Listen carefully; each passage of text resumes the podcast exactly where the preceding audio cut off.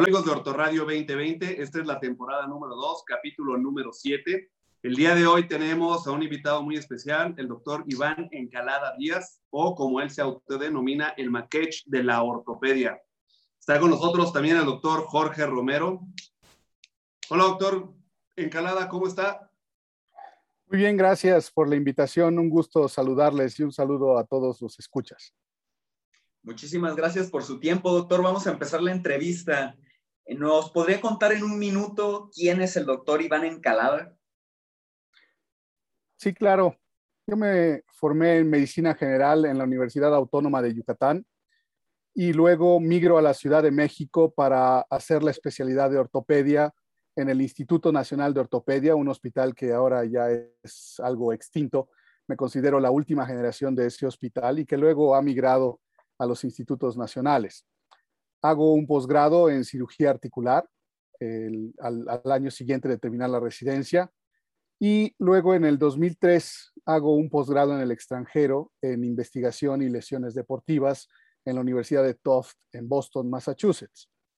Y después me desarrollé como médico adscrito en el Servicio de Artroscopía y Lesiones Deportivas del Instituto Nacional de Rehabilitación, para luego hacer un posgrado más en reconstrucción articular de cirugía de hombro y codo y desarrollar y trabajar en el extinto servicio de hombro y codo también del Instituto Nacional de Rehabilitación junto con el doctor Fernando Valero. Actualmente tengo, me dedico solamente a la práctica privada en el Hospital Médica Sur y funjo como editor en jefe del Acta Ortopédica Mexicana en nuestro Colegio Mexicano de Ortopedia. Excelente, doctor. Cuéntenos ¿A quién considera su mentor en la ortopedia y por qué? Sí, claro. Mira, eh, no hay una sola figura. La realidad es que te puedo decir que en el primer año de medicina conocí a un ortopedista, igualmente yucateco, que fue el que marcó el que decidiera elegir ortopedia como especialidad y que eligiera el Instituto Nacional de Ortopedia como el lugar en donde quería formarme como ortopedista. Él fue el doctor Guillermo Estorey Montalvo, que todavía sigue en Yucatán. Ya en el Instituto Nacional de Ortopedia, pues conozco a la figura de José Manuel Aguilera Cepeda, quien fue el que me mostró el camino de la cirugía articular, me mostró el camino de participar como profesor en los diferentes eventos académicos, me, tocó ayudarle en la elaboración de sus presentaciones, en el desarrollo de los casos clínicos, algunas publicaciones y me quedo con él a, a trabajar, que actualmente somos socios en, la medicina privada. Y finalmente, bueno, cuando hago mi curso de posgrado, pues me topo con otra gran figura de la cirugía ortopédica y de la artroscopía de Estados Unidos, que es el doctor John Richmond, que además me muestra muchos de los secretos del tratamiento de las lesiones deportivas, el trabajar en el campo de juego y el desarrollarme un poquito más en investigación y ya en la hora de escribir y de publicar artículos científicos. Y te diría que la última gran figura que ha marcado mi carrera ortopédica es el doctor Fernando Valero. El doctor Fernando Valero fue mi profesor en el curso de reconstrucción articular de hombro y codo y que también fue alguien de los que me invitó a participar en sus proyectos de lo que fue formar un servicio de cirugía de hombro y codo que duró seis años en el Instituto Nacional de Rehabilitación y también me ha ayudado a trabajar y desarrollarme en las asociaciones médicas en las cuales he tenido diversas participaciones, como son la MECRA, como son la Sociedad de Cirugía de Hombro y Codo. Creo que estos cuatro médicos han sido los que han marcado mi forma de trabajar, mi forma de desarrollarme en la educación y en la investigación a lo largo de estos años en ortopedia. Ellos cuatro son los que consideraría mis mentores en la ortopedia. Muy bien, maestro. ¿Y nos podría decir cuáles son las características más importantes del doctor Encalada? Creo que pudiéramos establecer que siempre trato de establecer eh, las relaciones con honestidad, eh, dar el máximo esfuerzo en los diferentes proyectos. Creo que la lealtad también es otra de, mis principales características y eh, trabajar al 100%.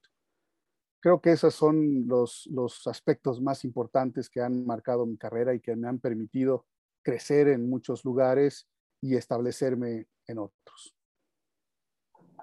Muy bien, Doc. Vamos a entrar un poquito más en tema. No sé si nos, nos, pudiera platicar cuáles son sus tres indicaciones principales de artroscopía de codo. Claro, la artroscopía de codo, eh, sus principales indicaciones en la actualidad son la remoción de cuerpos libres, especialmente en aquellos pacientes con patologías reumáticas, algunas secuelas traumáticas. Otra indicación sería la artrofibrosis leve moderada. Esto es aquellos casos en donde aún conservamos espacio articular, pero hay secuelas de fracturas, secuelas de luxaciones, en donde podemos establecer y mejorar con las técnicas artroscópicas y recuperar el arco de movimiento.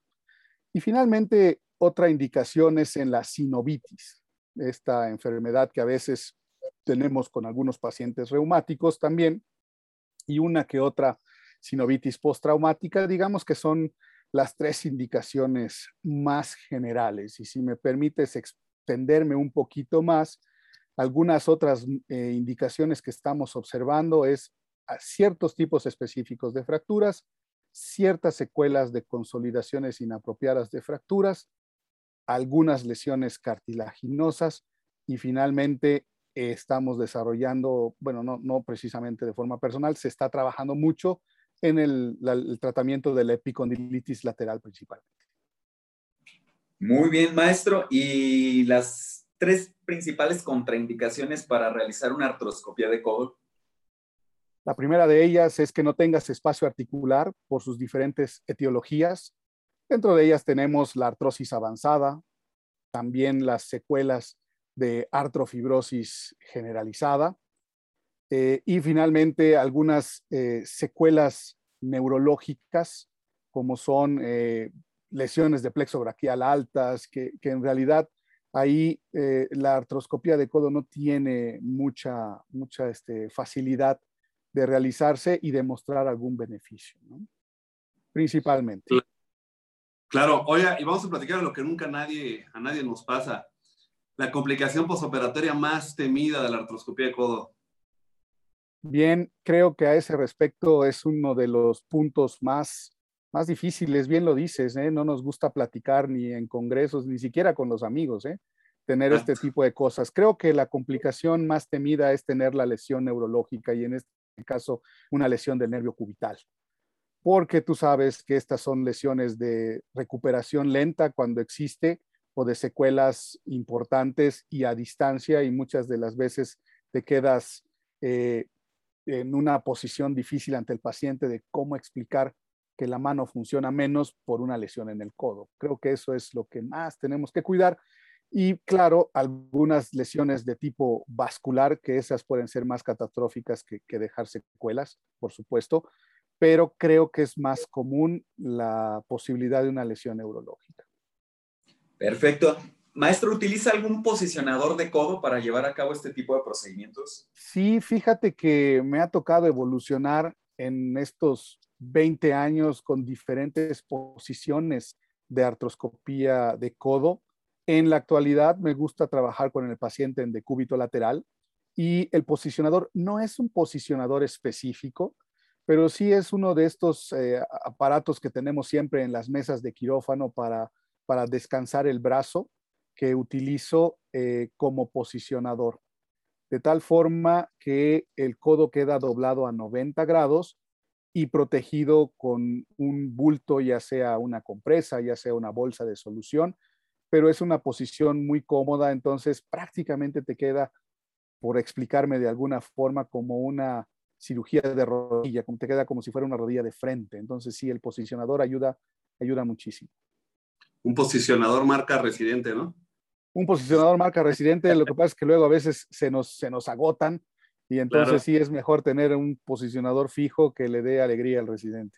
Es correcto, ¿no? Que le permita ver la cirugía. Oye, maestro, ¿y cómo ve usted el futuro de la artroscopía de codo? ¿Qué es lo que usted piensa que va a pasar a partir de ahora con tanta información, tanta cirugía videoasistida, con tanta inteligencia artificial que nos está llegando a la ortopedia sobre todo? Yo considero que la artroscopía de codo también va a evolucionar, aunque también te puedo comentar que a lo largo de este tiempo la articulación menos apreciada para la cirugía artroscópica es el codo eh, en los diferentes cursos que se establecen de formación de cirugía artroscópica, la última articulación que aparece en el escenario es el codo. Eh, probablemente esa poca popularidad sea por, porque no manejamos o no mostramos tanto las lesiones o la gama de lesiones que hay. Pero al igual que ah, ya se ha mejorado la cirugía artroscópica de rodilla y del hombro también y de la cadera, creo que el desarrollar sistemas eh, flexibles pueden ayudar un poquito en el codo. Ya tenemos más facilidad en el país de equipos más pequeños, en vez de tener lentes de 4 milímetros que permiten hacer una buena artroscopía de codo. Ya tenemos lentes de 2.7, lentes de 3.5 que te dan más versatilidad. Y finalmente, la radiofrecuencia es muy importante y creo que se va a empezar a desarrollar un poco más la artroscopía de codo en el tratamiento agudo de fracturas.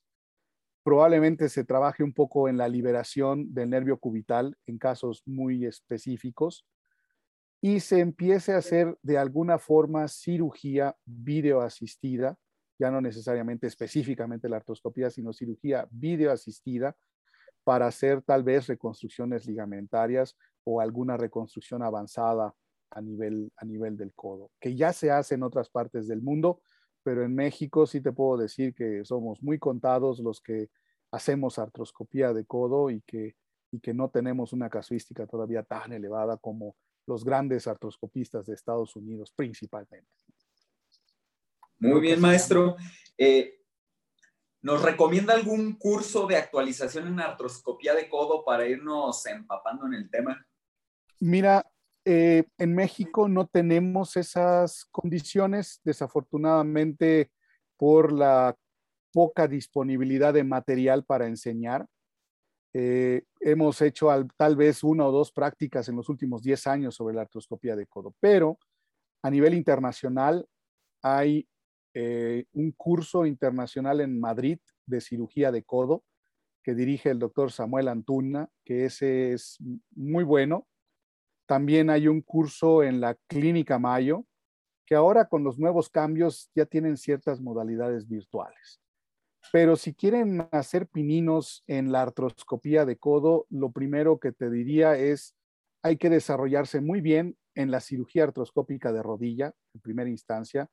Luego migrar a la complejidad de la cirugía de codo, que ustedes saben que hay cierta disociación con respecto a la rodilla, que estás acostumbrado a grandes espacios y cierras espacios como en la cirugía del hombro, hacer, trabajar en el espacio subacromial. Ya que haces eso, entonces con facilidad puedes brincar hacia el codo para no desesperarte. Definitivamente los laboratorios cadavéricos son los que te van a generar mejor experiencia y esos creo que ahorita los tenemos en Estados Unidos. El Centro de Adiestramiento Quirúrgico de la ANA es el más importante y algunas casas comerciales si solicitas y pides específicamente quiero trabajar el codo, te pueden dar esa versatilidad creo que son los puntos más importantes para desarrollarse en la, parte práctica de la artroscopía del codo. Muy buena recomendación, maestro. Maestro, ¿cuál ha sido su mejor caso de artroscopía de codo? Cuéntenos así en corto.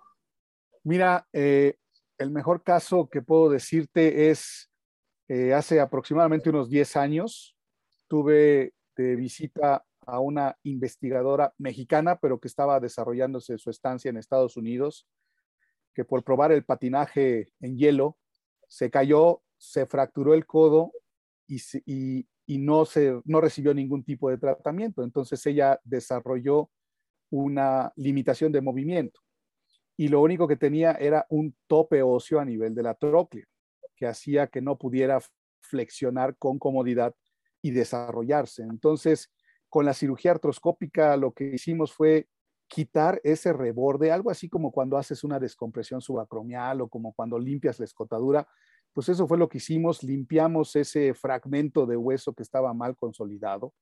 No nos preocupamos mucho por el defecto de cartílago que había dejado, pero fue sorprendente que a las 24 horas de operada la paciente estaba moviendo su, su codo como si nada y eso la dejó a ella muy satisfecha y a nosotros muy, muy contentos. Ha sido como que esa recuperación rápida que siempre queremos con todos nuestros pacientes y la, investigadora se regresó a hacer y ya de ahí no he vuelto a tener, eh, vaya, hice el seguimiento hasta un año, pero la evolución fue muy, muy satisfactoria de recuperar arco de movimiento y como decir, bueno, pues quitamos el, la piedrita en el zapato, ¿eh? tampoco es así que hayamos hecho una cirugía excelsa, sino simplemente diagnóstico correcto, tratamiento oportuno y resultado exitoso. Creo que ahí es donde más cómodo me he sentido con la artroscopía del codo. Muy bien. Doctor, ¿ha llevado a cabo el procedimiento Tommy Jones o reconstrucción del ligamento colateral y algunos tips? Sí, sí he hecho el procedimiento de Tommy John. No es un procedimiento artroscópico, es un procedimiento que se hace de cirugía abierta y eh, sí he tenido oportunidad de hacer esos casos. Eh, los tips que te puedo decir es que hace cinco años era muy seguro hacerlo sin implantes. Había que tomar el injerto. A mí me gusta, tal vez un poquito por mi formación, te diré que los injertos que me gustan son los injertos de la rodilla. Tomar el recto interno es muy práctico, cómodo para mí. Algunos colegas y la literatura te dice que puedes tomar el palmar menor, pero tengo mucho respeto por la zona. Entonces, yo te recomendaría, si necesitas injerto autólogo, recto interno de la rodilla, del mismo lado, del otro lado, platicarlo con el paciente, no usar implantes y eh, tensar el injerto en unos 30 grados de flexión del codo para que no tengas eh, ni que esté muy apretada tu articulación, ni que tampoco tengas inestabilidad residual. Y lo que está sobre la mesa, y eso hemos discutido algunos colegas, es la nueva versión del John, que el tiempo nos tiene que mostrar. ¿Cuál es esa nueva versión? Pues hay una versión en donde ahora se usan el ligamento sintético y se utilizan implantes para hacer las fijaciones. Una de las cosas que en un principio era muy difícil con el John es cómo fijo de forma segura el injerto. Ahora los implantes que son sin nudos y que son a presión, dan muy buena fijación. Pero lo que perdemos, y eso es lo que ha generado controversia, es la elasticidad del constructo. Tú pones un ligamento sintético y la rigidez es muy fuerte. Entonces ahí es donde está la controversia. Hasta el momento lo que yo he hecho ha sido con injerto autólogo y los resultados han sido satisfactorios. No he tratado ningún profesional hasta el momento, todos han sido jugadores de fin de semana, jugadores amateurs, que están felices de regresar a la actividad deportiva. ¿De acuerdo? Entonces, creo que ahí es donde hay que cuidarse ahorita. Si tu paciente no es profesional, entonces es injerto autólogo, no usar implantes y llevar un protocolo muy preciso de las primeras seis semanas con movilidad controlada para que la cicatrización se dé y luego estimular que haya un entrenamiento deportivo. No es nada más de rehabilitar, doblar y estirar, sino realmente empezar los lanzamientos, empezar la potencia, empezar la forma y al cabo de unos seis meses tendrás pacientes muy satisfechos. Súper bien. Digo, la verdad es que no es un procedimiento nada común, o sea, de realizar. Pocas gentes creo que en México la realizan. Y si no ha visto a alguien que, que, lo sabe hacer, los resultados no son buenos, ¿no? si me permites un comentario al margen, está muy, muy monopolizada la atención de los deportistas en el béisbol.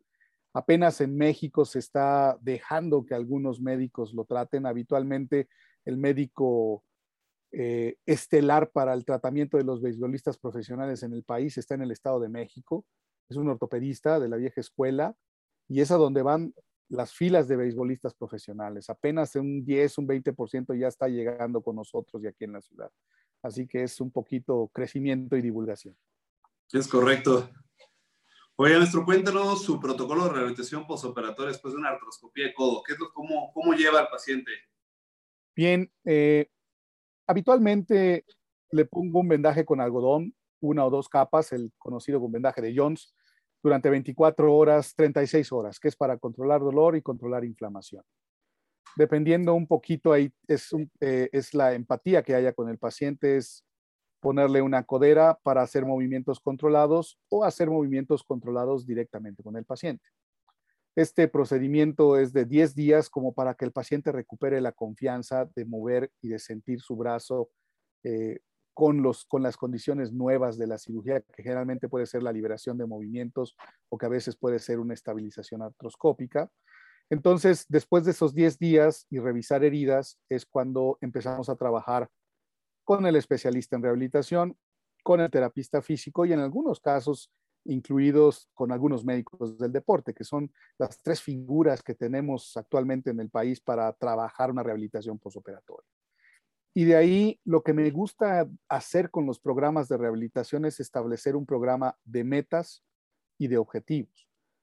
El paciente tiene que lograr un objetivo o llegar a una meta para pasar a la siguiente. Y ahí es donde me gusta establecer metas como primera meta el rango de movimiento, como segunda meta la fuerza muscular. Y ya que tengo el rango de movimiento que quiero y la fuerza muscular que necesito, viene entonces el reentrenamiento específico, que si hace tenis, reentrenarlo para eso, que si hace béisbol también, si no hace ningún deporte de esos, un entrenamiento generalizado para, para, recuperar la habilidad de cargar, de moverse, de, de cumplir con las actividades de aseo, vestido y alimentación. Muchas veces el paciente te dice, doctor, pero ya no quiero hacer deporte. No importa, el deporte te ayuda a regresar y sentir la función normal del, del codo. Y dependerá del paciente el que vayamos de forma continua y progresiva o de que de repente nos estanquemos porque le duele mucho, porque no mueve suficiente y vamos progresando y vamos cambiando. Pero de esa forma he podido observar una disciplina y un mejor apego de nuestros pacientes. Oye, Doc, ¿y le da algo para evitar la fibrosis, algún medicamento, algo de fisioterapia o nada ese más? Es un, ese es un buen eh, punto. Eh, en realidad, sí, durante cuatro semanas les doy al paciente dos posibilidades que tienen la misma función, prevenir osificación heterotópica. Si el paciente es un paciente delicado del estómago, usamos el Celecoxib a 200 miligramos diarios por cuatro semanas.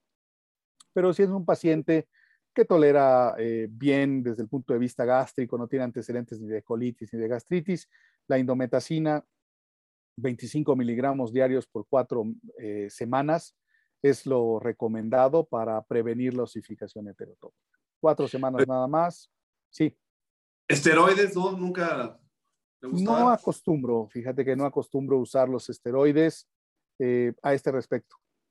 Es, un poquito delicado, fíjate, manejar los esteroides por vía oral y por supuesto cero infiltraciones después de la cirugía. No acostumbro dejar ninguna solución, ningún producto al interior del, codo después de hacer la artroscopía. Excelente, maestro. sorpresas no agradables, perdón.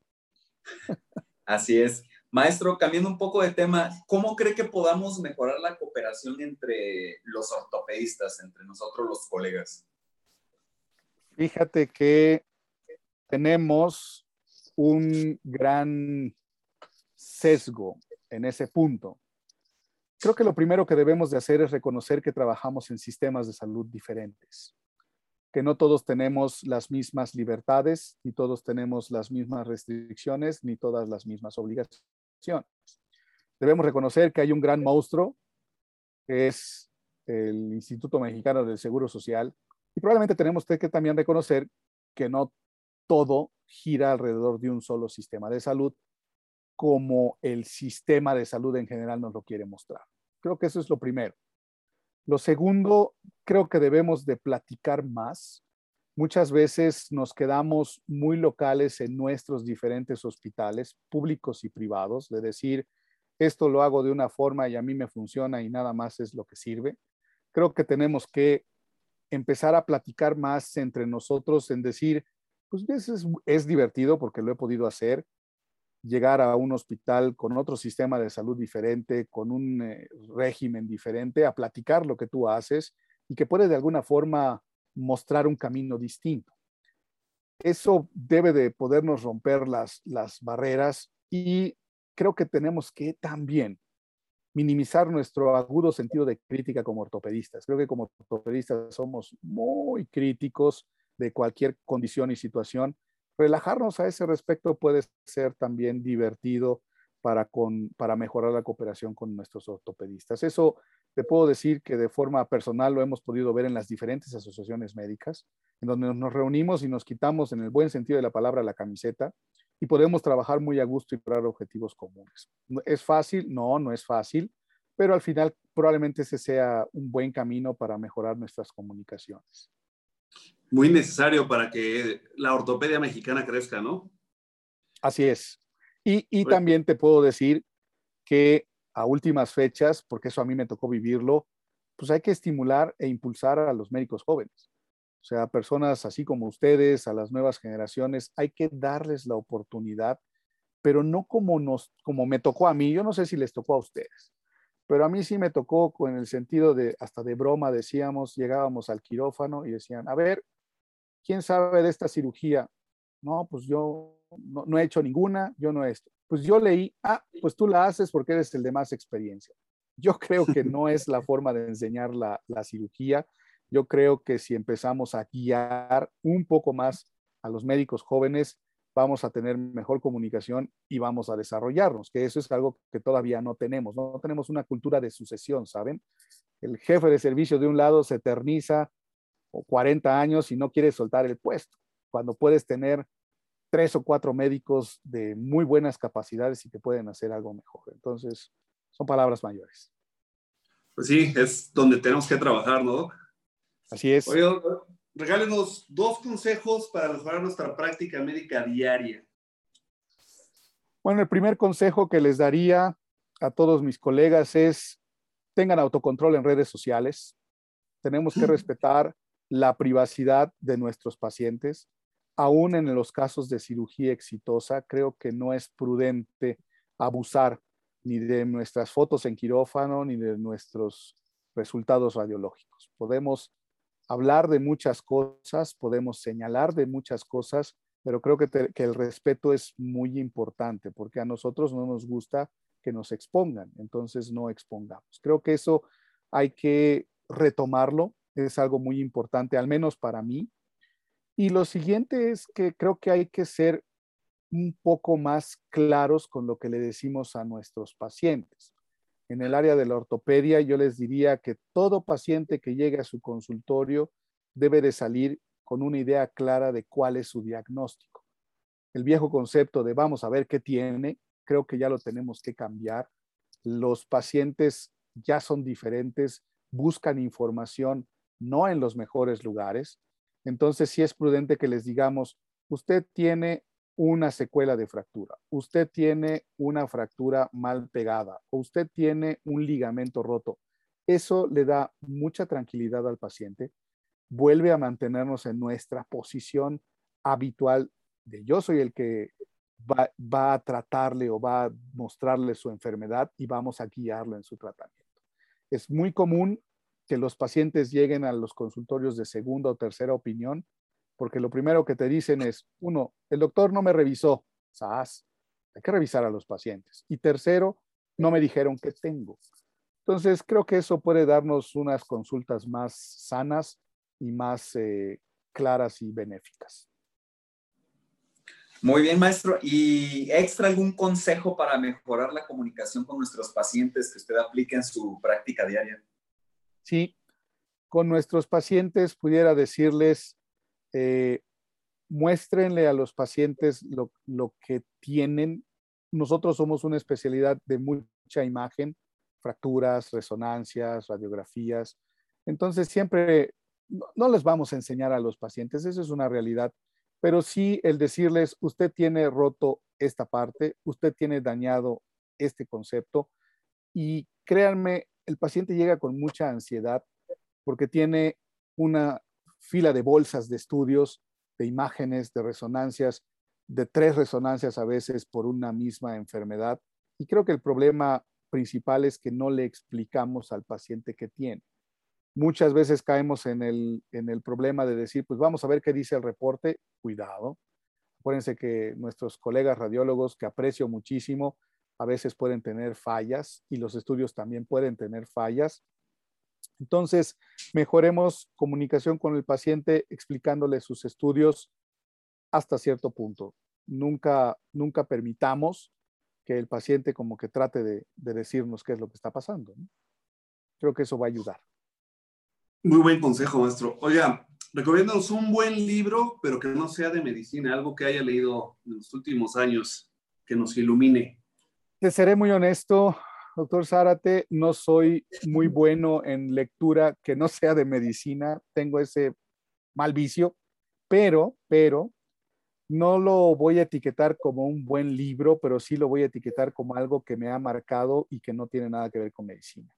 El libro es El País de las Sombras Largas, es un libro traducido, eh, escrito por eh, Hans Reusch, es un libro de los 50 y este libro te narra la historia de cómo eh, te describe la cultura de los esquimales, los esquimales específicamente de Alaska, y cómo llega una, una persona que le podríamos etiquetar como un evangelizador o como un, eh, un miembro de la cultura occidental, como a querer cambiar, eh, estudiar las costumbres y cambiarlas. Y lo interesante de este libro es que al final te muestran cómo hay cosas que no tienes en qué intervenir. Muchas veces tú tienes tus ideas o tus creencias preestablecidas y porque el otro las hace distintas puedes pensar que hay que cambiarlos. Entonces, lo que te muestra el libro es que a lo largo de la trama es como muchas veces es bueno aprender y es bueno conocer cosas diferentes a lo que estamos acostumbrados a hacer y que no necesariamente esas son malas. A mí en lo personal eso me, me dejó la marca de aceptar un poco más a las personas como son y tratar de siempre sacar lo mejor de, de esto sin querer cambiarlos. Así que si lo pueden leer, El País de las Sombras Largas es algo que yo les recomendaría. Muchas gracias, maestro. Y para finalizar la entrevista, tres lugares secretos de Yucatán que debamos conocer. Bueno, esa es la mejor pregunta del día. Mira, te diré que Yucatán es muy especial porque es de los principales estados que tiene una amplia cultura, una gastronomía espectacular y unos paisajes bonitos, porque luego algunos de mis colegas empiezan con que, claro, ya se va a subir al tren del ser presumido porque, porque es yucateco. Pero mira, te recomendaré de lugares que considero que son poco conocidos, eh, una playa que a mí me gustó mucho desde niño, que se llama Chelem. Es una playa que está cerca de la tradicional playa de Progreso, pero que tiene un ambiente de tranquilidad espectacular, una gastronomía local muy buena. Entonces creo que sí valdría la pena considerarlo en un viaje en donde quieren ustedes estar con mucha tranquilidad. En el oriente del estado hay otro lugar que se llama Río Lagartos. Río Lagartos no tiene nada que ver el nombre, no hay lagartos ahí, pero mm. es un lugar también muy tranquilo, con una excelente gastronomía y que te muestra eh, paisajes espectaculares como son los flamingos, como son los paisajes de las antiguas salineras, en donde tú ves que el mar cambia a un color casi rosa, rojo, que también es, es muy bonito para estar. Y finalmente, otra de las cosas que vale la pena, que aunque ya están empezando a ganar popularidad, es conocer algún cenote. Tómenlo en el buen sentido de la palabra, como diría uno de mis maestros. Es una eh, situación geográfica que es como una alberca, pero subterránea, al aire libre. Entonces hay un cenote que se llama Quequén, que significa cochino en maya, porque ahí descubrían y veían que muchos cochinitos se perdían, entonces se dieron cuenta que había un hueco en el suelo y que entonces pasaban inadvertidos y pum, se hundían. Ese cenote es muy espectacular, el agua es muy templada, puede uno entrar a nadar. Y bueno, en la zona también hay muchos lugares en donde se pueden comer, está muy cerca también de las zonas arqueológicas, la zona arqueológica de Chichen Itza, Creo que esos tres lugares son diferentes de lo que se conoce habitualmente y que también pueden combinar como, como parte de una excursión al, estado de Yucatán. Excelentes recomendaciones, maestro. Pues no nos queda más que agradecerle por todos sus consejos, su, eh, sabiduría que nos compartió durante este pequeños 20 minutos que tenemos con Radio. Obviamente queda mucho por platicar. Esperemos que en el próximo congreso podamos platicar con usted. Y a toda nuestra audiencia, pues les queremos agradecer también por su tiempo. Esto es Radio 2020. Yo soy el doctor Pablo García Zárate. Yo soy el doctor Jorge Romero Tagle. Nos vemos en el siguiente capítulo. Muchas gracias, doctor. Gracias, que tenga un bonito día. Gracias, hasta luego. Gracias.